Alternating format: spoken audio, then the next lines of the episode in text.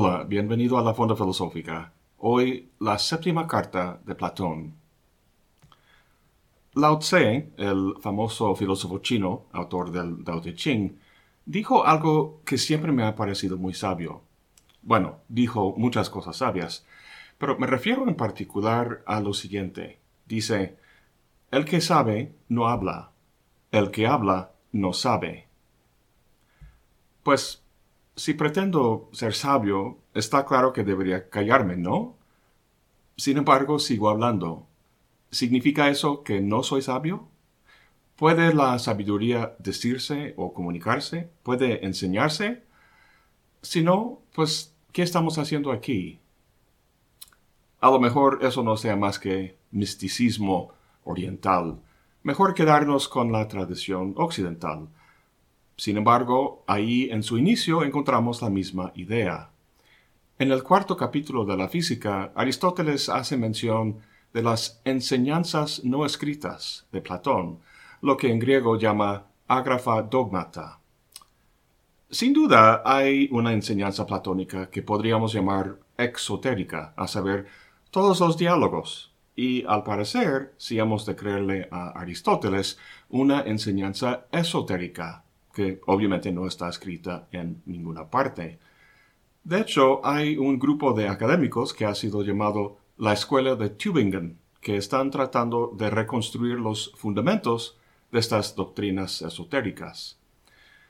Si realmente hubo o no una enseñanza secreta no escrita, pues no sé. Lo que sí sé es que Platón guardó una opinión muy parecida a la de Lao Tse con respecto al saber al menos al saber más excelso e importante. Lo sé porque trata el tema en lo que se llama la séptima carta. Históricamente hay trece cartas que se han atribuido a Platón. Hay debate sobre la autenticidad de ellas, pero de las trece, la séptima es la que más acuerdo hay sobre su autenticidad, aunque sin duda hay gente que dice que no es de la mano de Platón. Pero no vamos a entrar en ese debate. Es una carta muy larga que se ocupa en mayor parte de cuestiones políticas muy prácticas, consejos que Platón da a un grupo de personas tratando de efectuar cambios políticos en la ciudad de Siracusa. En medio de estos consejos prácticos, Platón inserta una reflexión filosófica donde explica los límites de lo que podemos expresar filosóficamente. Esto es lo que me interesa tratar pero no está nada desligado del contexto político de la carta, así que veamos este contexto primero. Pues Sócrates murió en el año 399 a.C., condenado a muerte por un tribunal de sus compatriotas atenienses. De joven, su amigo y alumno Platón se ilusionaba con la idea de dedicarse a la política, pero viendo de cerca el lado sucio de la política, luego la catástrofe que, fue el reino de los treinta tiranos, y luego la restauración de la democracia, que sin embargo mató a su querido maestro, pues su desilusión fue completa. Cerca de los cuarenta años de edad, empezó una serie de viajes, primero a Megara, cerca de Atenas, y también a Egipto, a Sirene, en lo que ahora es Libia, al sur de Italia y a la ciudad de Siracusa, en la costa oriental de Sicilia. Cuando pensamos en Grecia antigua, pensamos más que nada en Atenas, pero no hay, no hay que olvidar que fue una gran potencia en el Mediterráneo. A lo largo de las tierras que lo comprenden, había colonias de gente que hablaban griego, y así fue el caso de Siracusa. Platón hizo un total de tres viajes a Siracusa, llegando por primera vez en aproximadamente 387. Fue invitado por su alumno Dion, quien era cuñado de Dionisio el I, el gobernante, o como le decían, el tirano de Siracusa. No está claro cómo Dion llegó a ser alumno de Platón, pero era uno de sus mejores. Platón dice en la carta que asimiló mis enseñanzas con tanto interés y entusiasmo como ninguno de los jóvenes con los que tuve relación. La esperanza de Dion era que en Siracusa Platón podría hacer realidad lo que unos años después soñaría en la República, que un rey se convirtiera en filósofo. El rey en cuestión, el tirano Dionisio, no era un alumno tan entusiasta y atento como Dion. Si has visto la serie Juego de Tronos, tendrás una idea del libertinaje y hedonismo que prevalecían en Siracusa, y especialmente en el corte de Dionisio. Dionisio estaba acostumbrado a la gente siendo sumisa y aduladora en su presencia. Platón no era así. Le decía que la buena vida no se trataba de todo este lujo, de orgías y vino, sino de justicia y templanza, que los que siguen una vida de puro placer sensual eran esclavos a sus pasiones. Aunque no lo dijera directamente, la implicación es que Dionisio era un esclavo, cosa que no le cayó del todo bien al tirano. Es más, Platón le enseñó lo contrario, que un hombre, aun cuando fuera esclavo, podría ser feliz, siempre y cuando era un hombre justo y tuviera un alma bien ordenado. Tras unos cuantos meses de esto, Dionisio se hartó y puso la enseñanza de Platón a la prueba, al venderlo como esclavo. Afortunadamente, amigos de Platón lograron rescatarlo, y así terminó su primer viaje a Siracusa, una catástrofe total. Platón volvió a Atenas, donde lanzó su academia. Durante los próximos veinte años escribió muchos de sus famosos diálogos. Luego, en 367, murió Dionisio y tomó su lugar su hijo, también llamado Dionisio. Dion, el alumno y amigo de Platón, seguía en el corte y trabajaba de cerca con el nuevo tirano, viendo que donde su padre era viejo y con opiniones y hábitos muy arraigados, Dionisio II era joven y más abierto. Había mostrado interés en nuevas ideas. Así que Dion escribió a Platón y lo invitó nuevamente a Siracusa, esperando que esta vez tendrían más suerte. Pues Platón fue recibido con mucha pompa y entusiasmo, y al principio Dionisio fue un alumno atento, pero con el tiempo dos cosas empezaron a deteriorar las expectativas. La primera, y era de esperarse, es que toda la atención que Dionisio prestaba a Platón y Dion provocó celos en los demás del corte. Empezaron los chismes y también acusaciones no tan veladas de que Platón estaba usando sus enseñanzas para distraer o incluso hechizar a Dionisio para que Dion y su familia pudieran tomar control de Siracusa. Y no eran únicamente los del corte que sentían celos. El propio Dionisio empezó a sentirse celoso de Dion. Era claro que Platón estimaba mucho el talento filosófico de Dion, opinión que no había mostrado hacia la persona del tirano. Dionisio terminó exiliando a Dion y despidiendo a Platón. Platón volvió a Atenas a su academia, donde Dion luego lo acompañó. En los próximos años, Dion viajaba mucho a lo largo de Grecia, recibiendo diversos reconocimientos y honores públicos, lo cual sin duda ha de haberle irritado mucho a Dionisio, pues ¿qué tirano no quiere ser el centro de atención? Dionisio tomó posesión de propiedades de Dion en Siracusa, privándole así de ingresos, y le escribió a Platón invitándole de nuevo a Siracusa para continuar con los estudios, insinuando que si no regresara, las cosas serían mal para Dion. Así que en el año 361, seis años después de su último viaje, Platón volvió a Siracusa. Resulta que Dionisio había escrito un libro hablando de las más profundas verdades de la filosofía. Platón no le dijo directamente que era basura, pero en su carta explica por qué no es posible escribir semejante libro. Eso es lo que me interesa analizar más adelante. Más bien, Platón le puso una prueba. Si te acuerdas de la República, Platón describe con mucho detalle la larga y difícil educación de los guardianes para alcanzar el nivel necesario para gobernar bien a un Estado. Si uno escucha todo eso y responde positivamente, aceptando con gusto y dedicación las condiciones, pues pasa la prueba. Al parecer, Dionisio no la pasó, pero no le importaba. Quería que Platón se quedara en Siracusa, quizá como un adorno de su corte, por el prestigio que su presencia pudiera prestarle. Durante un tiempo estuvo preso en Siracusa, pero eventualmente unos amigos lograron liberarlo y volvió a Atenas. Jamás volvería a Siracusa. Unos años después, Dion volvió a Siracusa con una fuerza armada y logró quitarle control a Dionisio. Durante unos cuatro años, Dion era el nuevo tirano de Siracusa, pero luego uno de sus asociados lo mató. Ante el caos en el que divino la ciudad, los amigos de Dion le escribieron a Platón solicitando su consejo. Obviamente estaban muy enojados y querían vengarse de los traidores, pero tampoco querían poner en peligro la posibilidad de lograr las metas políticas de Dion. La respuesta de Platón es la famosa séptima carta, en la que relata todo lo que hemos discutido hasta ahora. Para darles su consejo, pudo haber escrito una carta mucho más corta, sin tanto detalle sobre sus tres viajes. Se extendió, creo, porque la carta es mucho más que una respuesta a una pregunta. Como la Apología, el diálogo que escribió en defensa de Sócrates, la séptima carta es la apología de Platón mismo, de sus ideas y de su intento de realizarlas en el mundo real.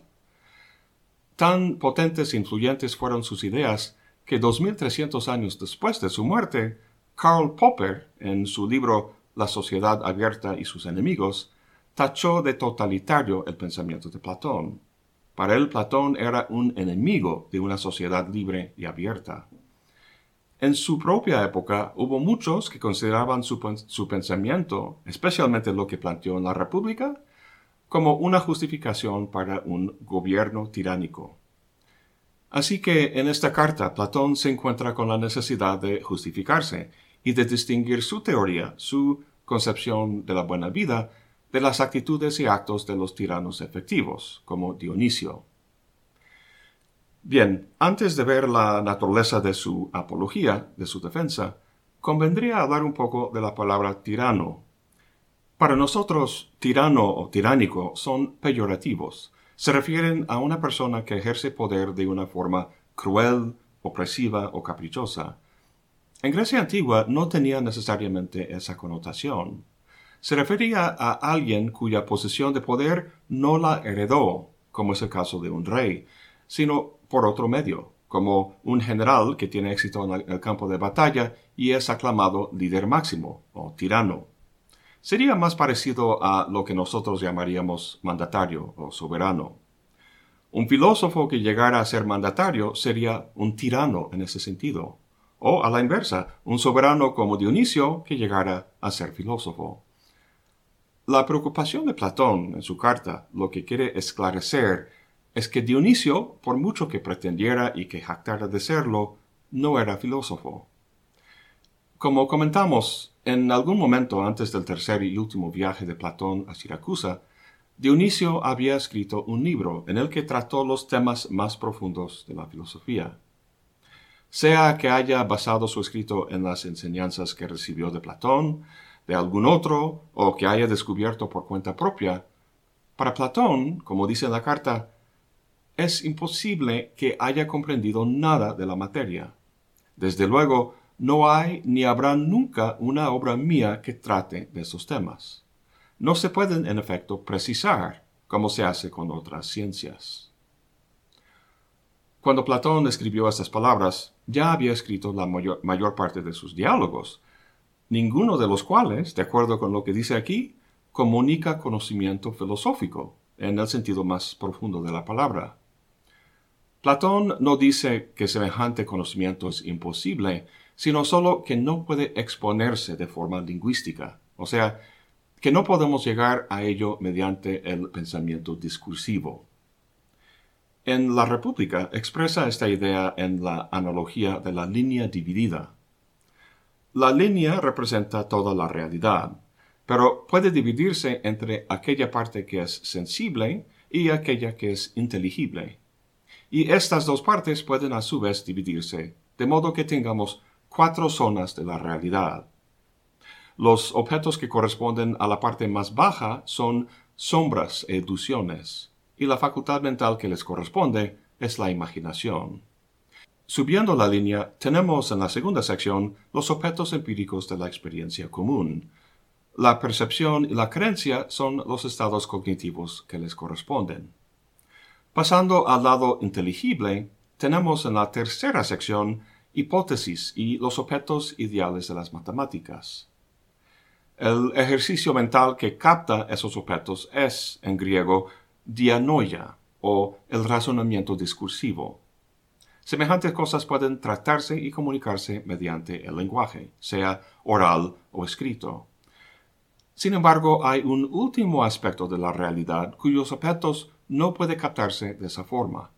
Son las ideas, y se captan mediante la noesis, la cual no es discursiva, sino intuitiva.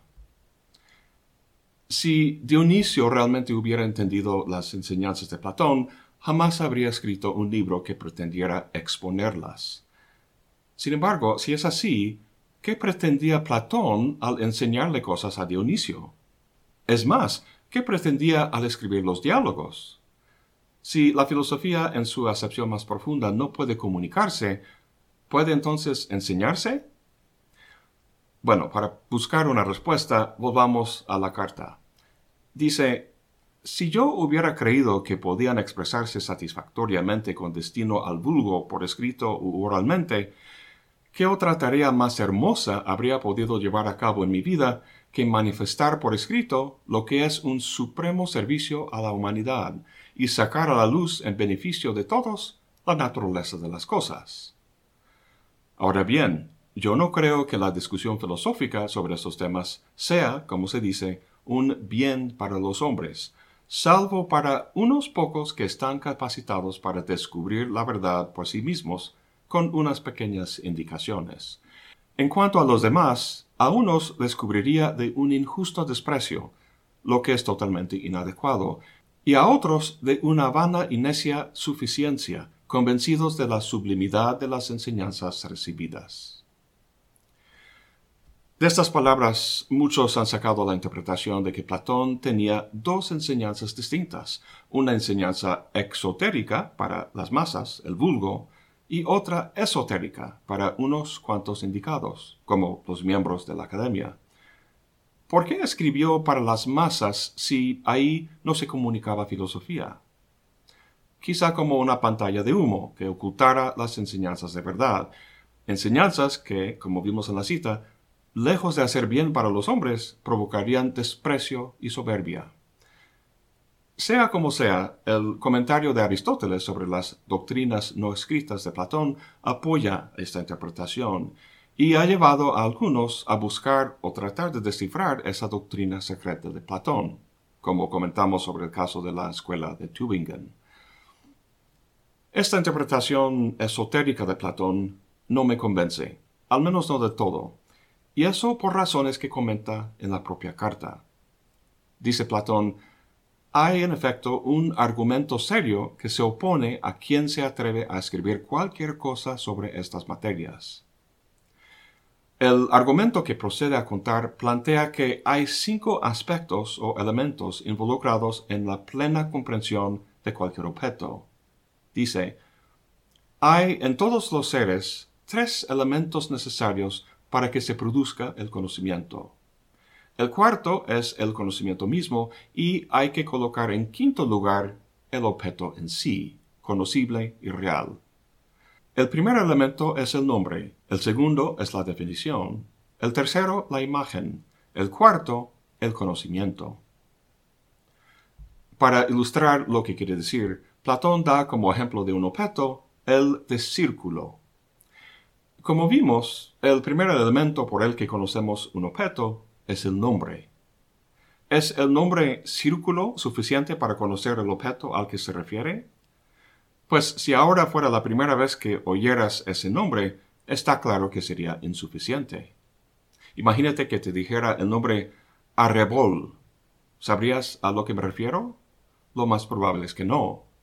Si te muestro estas imágenes, verás un par de ejemplos de arrebol y te darás cuenta que tiene que ver con el color rojo, especialmente el de las nubes iluminadas por los rayos del sol. Ahora, muy rápidamente hemos tocado los primeros tres elementos en la lista de Platón. Volvamos al ejemplo de Platón para tratarlos con calma. El nombre círculo es una palabra arbitraria que pudo haber sido cualquier otra, un signo que no guarda ninguna relación esencial con aquello al que se refiere, por lo que no es suficiente para tener conocimiento de lo que es el círculo. Saltemos de momento la cuestión de la definición para ver lo de la imagen. Dice Platón, en tercer lugar, la imagen que se dibuja y se borra, se torna en círculo y se destruye. Pero ninguna de estas cosas le ocurre al círculo mismo al que se refieren todas las representaciones, pues es distinto a todas ellas. Aquí en la pantalla puedo dibujar círculos de varios tamaños y colores, pero el objeto que estamos tratando de conocer, el círculo como tal, no corresponde a ninguna de estas imágenes. Y también los puedo borrar. Sin embargo, el círculo como objeto de conocimiento no desaparece. Además, cualquier círculo empírico, sea un dibujo sobre papel o uno hecho de madera en un taller, si examinamos su circunferencia, veremos irregularidades, por pequeñas que sean, lo cual hace que no sea perfecta y realmente circular. Para Platón, ninguna representación o modelo es suficiente para el conocimiento, pero no lo es porque queda corto. ¿Corto con respecto a qué? Con respecto a la definición. Dice Platón, en segundo lugar viene la definición, compuesta de nombres y predicados. Aquello cuyos extremos distan por todas partes por igual del centro, sería la definición de lo que se llama redondo, circunferencia, círculo. ¿Es esta definición suficiente para tener conocimiento del círculo? Muchos científicos hoy en día dirían que sí, pero Platón no.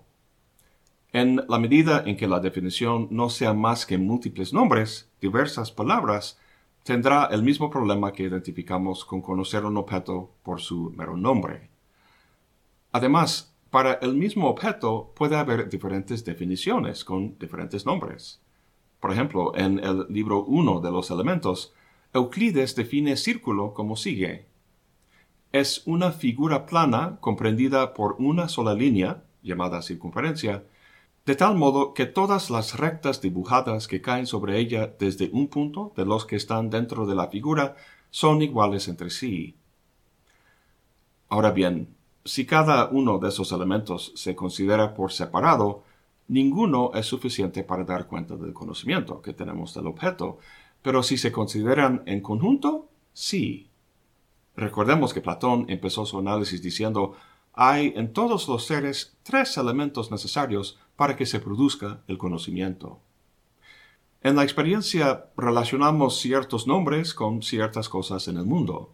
Hacemos abstracciones, desarrollamos definiciones, y aun cuando erramos y el lenguaje nos puede despistar, es suficiente para producir conocimiento, lo que Platón llama opinión verdadera.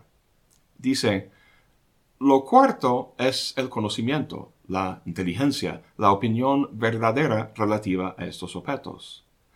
Todo ello debe considerarse como una sola cosa, que no está ni en las voces ni en las figuras de los cuerpos, sino en las almas. Por lo que es evidente que es algo distinto, tanto en la naturaleza del círculo en sí, como de los tres elementos anteriormente citados. Tengamos claro que lo que Platón está tratando de explicar es el conocimiento que tenemos de un objeto. Su pregunta es, ¿cuáles son los componentes o elementos de ese conocimiento? Lo extraño es que uno de los elementos, el cuarto, es el conocimiento mismo. ¿Cómo puede el conocimiento ser un elemento en la producción del conocimiento? Estrictamente hablando, no es un elemento sino el momento de conocer, la culminación de la presencia e interacción de los otros cuatro elementos. ¿Cuáles son esos elementos? Ya hemos hablado de los primeros tres, nombres, definiciones e imágenes. El cuarto, o lo que Platón llama el quinto, lo mencionó al final de la última cita. Dijo que el conocimiento es distinto tanto en la naturaleza del círculo en sí como de los tres elementos anteriormente citados. El círculo en sí es el último elemento y no es otro que la famosa idea platónica. No son muchos ah, los filósofos hoy en día que creen en las ideas de Platón. Dirían que las ideas sobran, que al tener la definición de algo, tenemos conocimiento de ese algo. Platón respondería, ok, la definición es una expresión lingüística compuesta de palabras. ¿A qué se refieren las palabras? ¿Cuál es su objeto?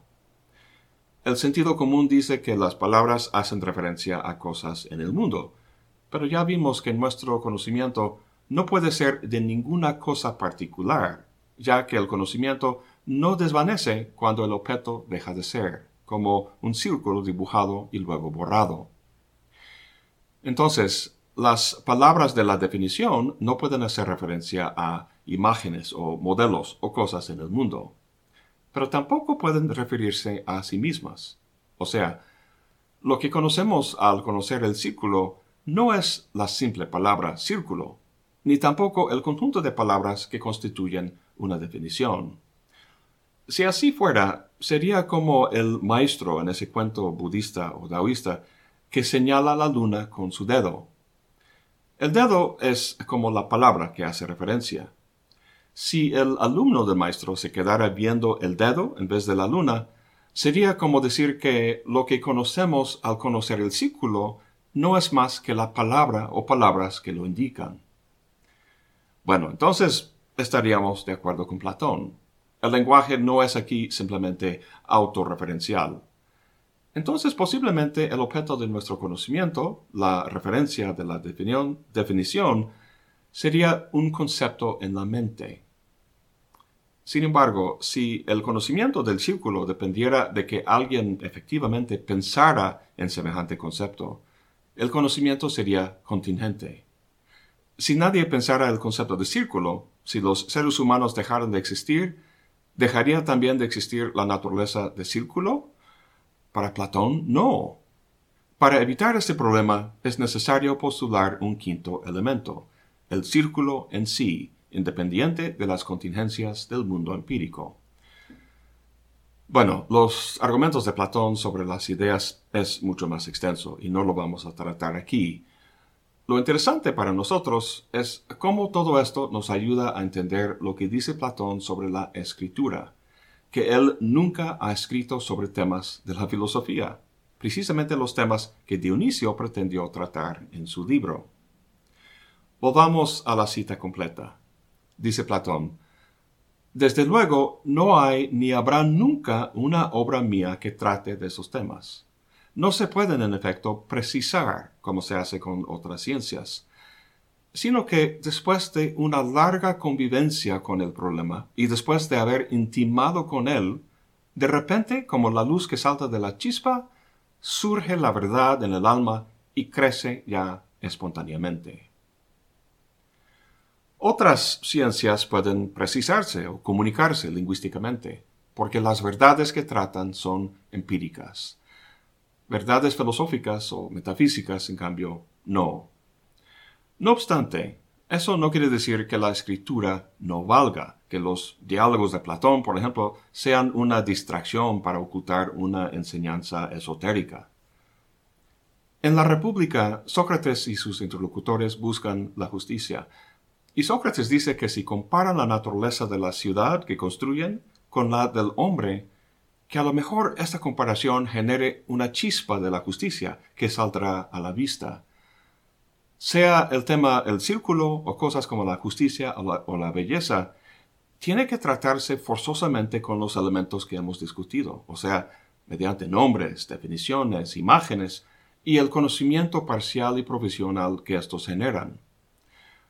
Juntamos estos elementos, comparando uno con el otro, con la esperanza de que salga una chispa.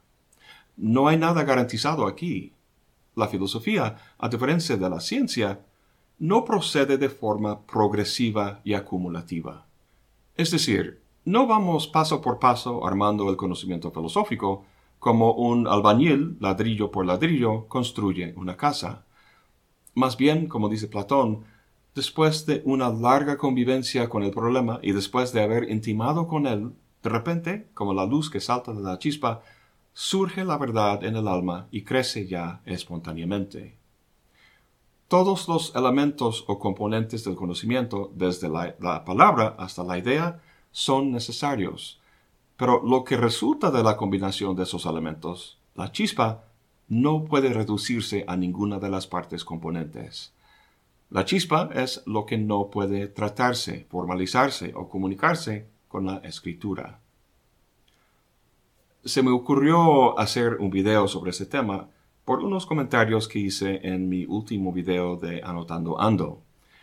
Ahí cité la idea tanto de Arendt como de Adorno, que el pensar filosófico no deja ningún producto que puede exponerse y comunicarse. Si es así, entonces, ¿de qué se trata todos los artículos y libros que se publican en filosofía, incluso los que escribieron Arendt y Adorno? Pensaba que la reflexión de Platón en la séptima carta sería una manera interesante de abordarlo. Las palabras, imágenes y representaciones que constituyen los libros de filosofía que leemos son necesarias, pero verlas como el producto final de acabado del pensamiento, como hizo Dionisio, es un error. No son más que el dedo que señala. Quizá una mejor metáfora sería la siguiente.